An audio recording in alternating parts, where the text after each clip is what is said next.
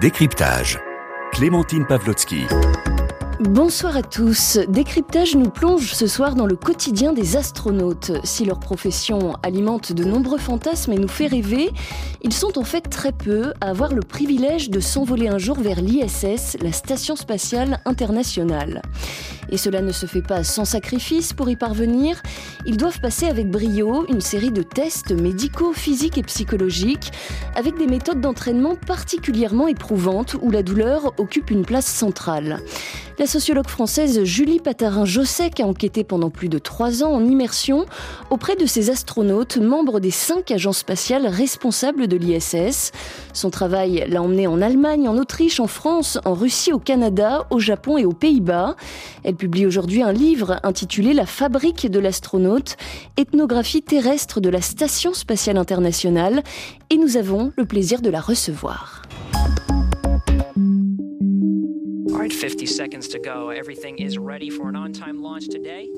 Bonsoir Julie Patarin-Josec. Bonsoir, merci de l'invitation. Merci à vous d'être euh, avec nous. Alors d'abord, selon vous, qu'est-ce qui différencie un astronaute euh, du commun des terriens, si j'ose dire? Grande question qui mériterait des centaines et des centaines de pages. Euh, c'était d'ailleurs un des défis dans la rédaction de ce livre, de, faire un résumé un peu de la réponse à cette question. Euh, un tempérament, ça c'est certain, puisque euh, l'entraînement des astronautes nécessite, euh, comme vous l'avez déjà mentionné dans l'introduction, certaines épreuves qui sont éprouvantes, physiquement, moralement, psychologiquement évidemment, émotionnellement également, si l'on prend en compte la séparation des familles ou ce genre de, de facteurs. Et la patience, puisque c'est un processus très long, qui n'est, là encore, comme vous l'avez rappelé, pas forcément amené à aboutir vers un vol, euh, mais qui nécessite généralement plusieurs années d'entraînement euh, très intense. Alors, qui sont ces, ces, hommes et ces femmes qui décident d'épouser euh, une telle carrière? Est-ce qu'il existe finalement un profil type? Figurez-vous que c'est une question que m'a posée un astronaute français lors d'un entretien.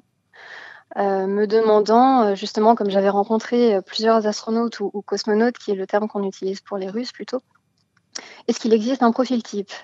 La réponse est à la fois oui et non. Oui, parce que euh, l'entraînement des, agences spatiales vise euh, à ce qu'on appelle l'entraînement de base ou basic training, euh, qui vise à homogénéiser les différents parcours des candidats qui ont été sélectionnés pour, l'entraînement à un vol.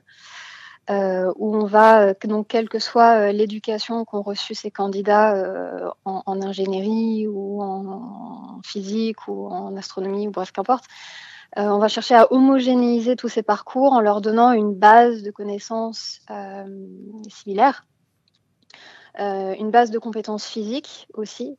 donc encore une fois pour chercher à avoir un corps relativement très relativement uniforme.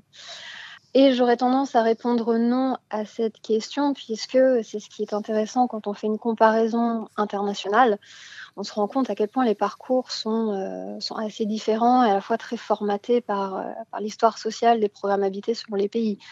Ou, euh, comme, j'essaie de l'expliquer assez rapidement finalement dans l'ouvrage, en Russie, on va avoir certains profils, pas forcément pilotes militaires, mais plutôt des ingénieurs à partir d'une certaine époque, des chercheurs en sciences naturelles, alors qu'aux États-Unis, ça va plutôt être le profil de pilote de l'Air Force, pilote d'essai, en partie parce que les compétences demandées à ces astronautes ou cosmonautes vont varier selon l'agence la NASA, par exemple, aux États-Unis, va, attendre des candidats une grande maîtrise d'un appareil, donc on va chercher des pilotes euh, euh, d'essai. Alors qu'en Russie, on va s'intéresser plutôt à des ingénieurs, enfin historiquement parlant, parce qu'on attend d'eux qu'ils soient euh, davantage dociles à la machine, au système automatique de vol, etc. Julie Patarin, je sais que dans votre livre, vous décrivez les méthodes d'entraînement particulièrement euh, éprouvantes de ces astronautes. Vous allez jusqu'à parler d'une omniprésence institutionnalisée de la douleur. Euh, concrètement, comment est-ce que ça se traduit? Alors je parle de, présence institutionnalisée de la douleur dans le sens où c'est une mise à l'épreuve constante des corps euh, et, des esprits, puisque euh, ces candidats sont amenés à se rendre dociles, comme euh, j'essaye de l'analyser, à cette mise à l'épreuve de la douleur est institutionnalisée parce qu'elle est reproduite par les agences spatiales, par la manière dont l'entraînement des astronautes ou des cosmonautes est, organisé.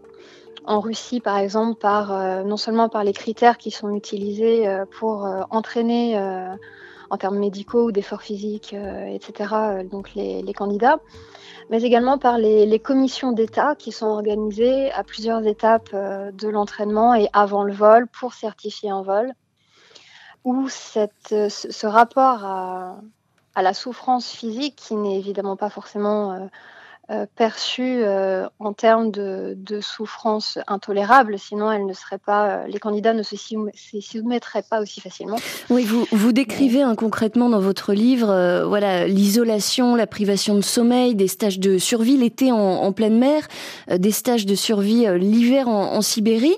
Mais concrètement, au nom de quoi tous ces astronautes acceptent-ils ce, ce sacrifice de leur corps? Alors, si vous posez une question à un astronaute, la plupart du temps, alors bien sûr, ça peut varier selon les, caractères, mais généralement, il ou elle vous répondra que c'est au service de la tâche et que l'on est prêt à, passer beaucoup de choses justement pour se mettre à la hauteur de, ce que l'on attend euh, de nous en tant que candidat astronaute pendant le vol. Et au nom de cette, euh, recherche d'une compétence euh, extrême, d'un très haut potentiel et de la capacité à gérer un tas de situations extrêmes, on va accepter de se mettre à, l'épreuve donc de ces, critères d'entraînement. Cela dit, le cas, encore une fois, russe ou post-soviétique est assez intéressant à mon sens parce qu'il y a toute une valeur symbolique de mémoire collective dans, dans cette, cet apprentissage de l'acceptation de la douleur, dans le sens où le poids de l'héritage soviétique est très très fort encore aujourd'hui dans l'entraînement des cosmonautes. Et euh, cela implique de reproduire des épreuves qui, même si elles semblent très difficiles, euh, voire barbares selon euh, certains. oui, c'est vrai que l'une des épreuves, l'une des épreuves qui peut sembler les plus difficiles pour nous qui ne sommes pas astronautes, c'est l'isolation en privation de sommeil. En quoi ça consiste et quel est véritablement l'intérêt d'une telle épreuve? Alors, j'avouerai que c'est un des passages préférés euh, du livre quand je raconte cette, euh, épreuve, euh, puisqu'il s'agit donc d'une privation de sommeil pendant, si je ne dis pas de bêtises, trois nuits et deux jours, ou l'inverse, de nuits et trois jours. Il faudrait vérifier. J'ai perdu les détails. Vous parlez dans votre livre de trois nuits et de, et de trois jours et deux nuits. C'est ça, trois, trois jours et deux nuits, merci. Et à chaque fois, en fait, le candidat est enfermé dans une salle. Et à chaque fois qu'il ou elle euh, semble s'endormir, il y a une alarme sonore très forte qui se déclenche justement pour, euh, pour réveiller et, euh, et forcer cet état de, de, privation de sommeil donc pendant cette durée. Et le but, qui est très bien résumé par un ancien cosmonaute russe qui, a été directeur du centre d'entraînement des cosmonautes en Russie, a expliqué que donc l'intérêt, c'est dans tous les cas, ça doit déclencher un état de folie mais il y a un, état de folie qui est bon pour le vol et un autre pas. Et le but de ce type d'épreuve, c'est de, tester euh, comment réagit en fait euh, le candidat ou la candidate. Est-ce que, par exemple, euh, cette privation de sommeil va amener un, comportement dangereux pour les autres membres de l'équipage ou ce genre de d'éléments en fait que l'on cherche à vérifier? Et alors, une fois ces étapes franchies, réussies, dans quelles conditions est-ce que les, astronautes se préparent-ils à leur vol en direction de la Station spatiale internationale? Là aussi, il y a plusieurs étapes. dès lors qu'un astronaute ou une astronaute est, assigné à un vol, il ou elle va, pouvoir se préparer aux activités plus précises qui, lui seront assignées pendant son vol. Ça va être par exemple euh, se préparer à des expériences scientifiques euh, qui, seront à bord de la station pendant le vol de la personne. Euh, donc, ce sont des expériences qui peuvent être de, disciplines scientifiques diverses et variées. en physiologie également, où le cosmonaute, enfin le, membre d'équipage est, le, sujet d'expérience.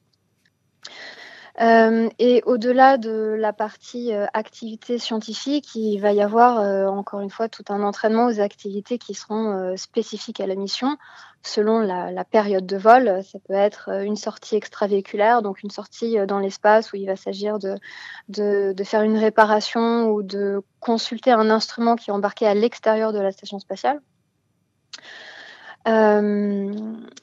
Oui, ce qui est, intéressant en fait dans, dans, ce que vous décrivez dans votre livre, c'est que finalement ces astronautes, euh, nous c'est vrai que sur Terre on, on a cette vision euh, peut-être euh, un peu trop fantasmée. On pense bien sûr à la, la contemplation passive de la Terre à travers le hublot.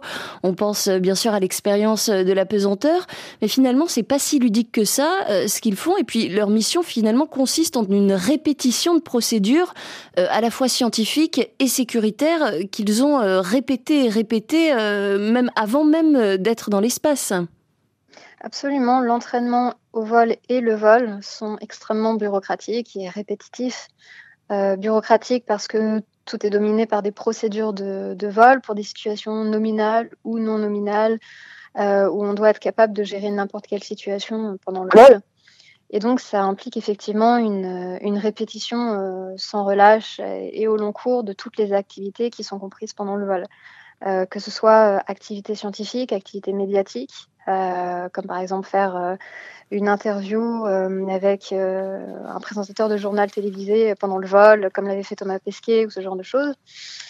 Et évidemment des procédures de sécurité, euh, des procédures sur tout ce qui est lié en fait à l'utilisation de la station également, comment, euh, comment gérer euh, l'approche d'un débris spatial qui risque de percuter la station, sachant qu'il bon, y a toute une partie de coordination entre ce que font les membres d'équipage à bord de la station et ce que réalisent les opérateurs en centre de contrôle, qui jouent évidemment un, grand rôle dans l'utilisation de la station et dans le soutien quotidien aux membres d'équipage.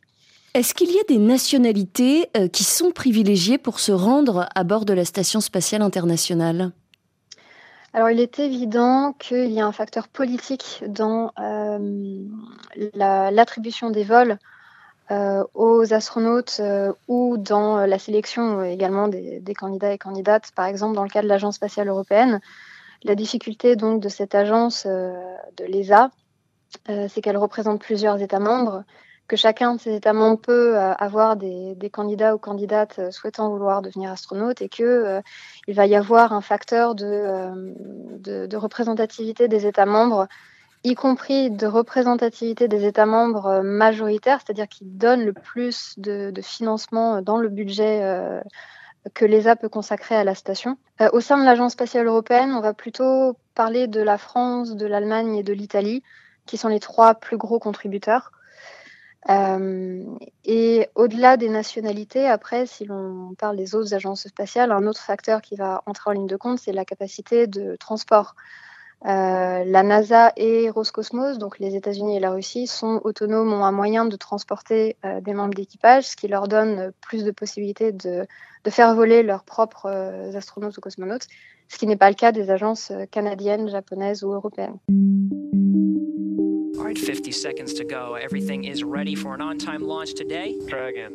Vous racontez euh, aussi, Julie Patarin-Josek, ce que le vol dans l'espace fait au corps. Euh, quelles sont les répercussions de cette profession en, milieu extrême sur les corps des astronautes? Alors depuis plusieurs décennies maintenant, il y a beaucoup d'études euh, physiologiques qui, qui s'intéressent à, cela, notamment pour prévoir les conséquences des futurs vols de longue durée euh, sur la Lune ou, vers Mars, euh, ce qui reste l'objectif des vols habités. Donc la station spatiale internationale euh, sert, enfin on, aime à dire que la station sert un peu de moyen d'expérimentation sur, sur ses conséquences physiologiques, psychologiques également comme par exemple le fait de ne plus euh, avoir de contact visuel avec la Terre ou euh, de, plus longs délais de, communication avec, les, centres de contrôle au sol, ce qui sera le cas pour les vols vers Mars. Euh, ce qui est intéressant, en, tant que sociologue, je, parle uniquement pour moi-même évidemment, et ce qui m'a intéressé davantage dans les, conséquences du vol à bord de la station, sachant qu'il s'agit de vols de six mois en général, euh, c'est c'est-à-dire la reconstruction d'un certain rapport au corps dans des conditions de vie très différentes des conditions de vie terrestres, donc en état de micro-pesanteur.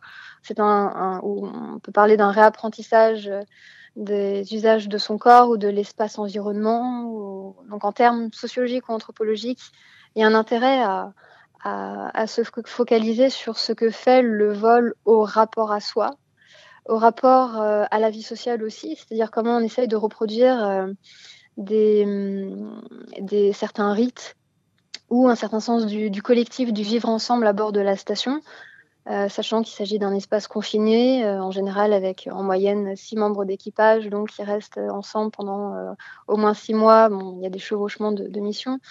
Euh, mais comment des, des, des, moments de convivialité sont, sont reconstruits ou partagés ou pas d'ailleurs oui, un retour sur Terre qui euh, finalement euh, s'avère euh, éprouvant pour, pour tous les astronautes. Je voudrais qu'on revienne également sur les conditions de votre enquête. Je le disais, vous avez passé plus de trois ans en immersion.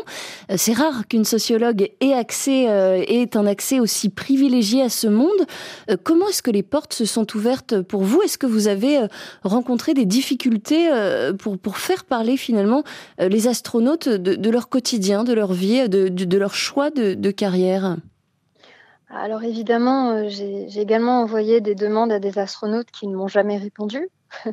Donc je n'ai pas interviewé pour mon enquête. Mais euh, c'est vrai que j'ai eu la, chance d'avoir la, possibilité d'interviewer un certain nombre d'entre eux de, nationalités différentes. Et dans la plupart des cas, euh, tous et toutes, je dis bien dans la plupart des cas parce qu'il y a eu des exceptions, tous et toutes étaient intéressés par ma recherche parce qu'elle leur semblait relativement euh, novatrice, enfin, parce qu'ils n'avaient pas l'habitude d'être approchés par un, chercheur en sciences sociales, euh, habitués davantage à des études de type euh, psychologique sur les effets de leur vol ou quoi. Et, et donc, c'est vrai qu'il y a une certaine ouverture de terrain euh, qui s'est faite euh, assez assez facilement, mais relativement, puisqu'il y a bien évidemment eu des, des difficultés aussi. Euh... Vous évoquez euh, aussi des expériences euh, difficiles dans votre livre, notamment des faits de harcèlement sexuel oui, bien sûr, mais c'est une expérience vécue au cours d'enquêtes de beaucoup de chercheurs et chercheuses, en fait, d'autant plus dans le cas de l'ethnographie, qui est une méthode basé sur l'immersion dans un, dans un monde social spécifique où l'on côtoie euh, certaines personnes assez régulièrement sur le long terme. Des relations euh, se tissent, d'amitié ou quoi. Et, euh, c'est relativement fréquent d'avoir des cas, peut-être pas forcément de harcèlement, qui soit vécu difficilement par l'enquêteur ou l'enquêtrice, mais c'est pas non plus un cas isolé.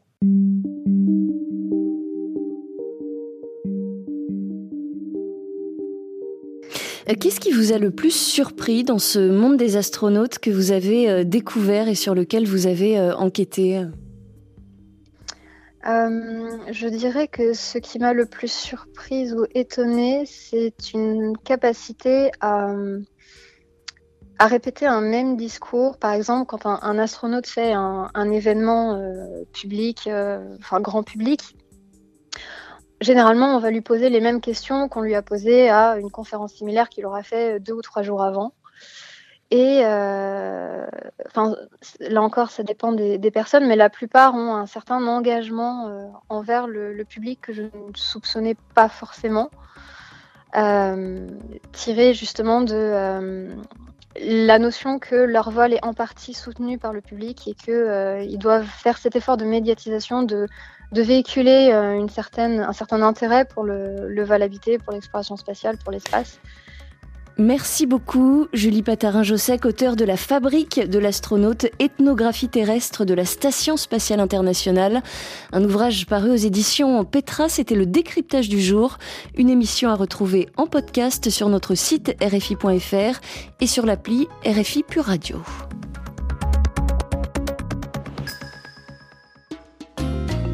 RFI. Les voix du monde. Priorité santé. Igor Strauss.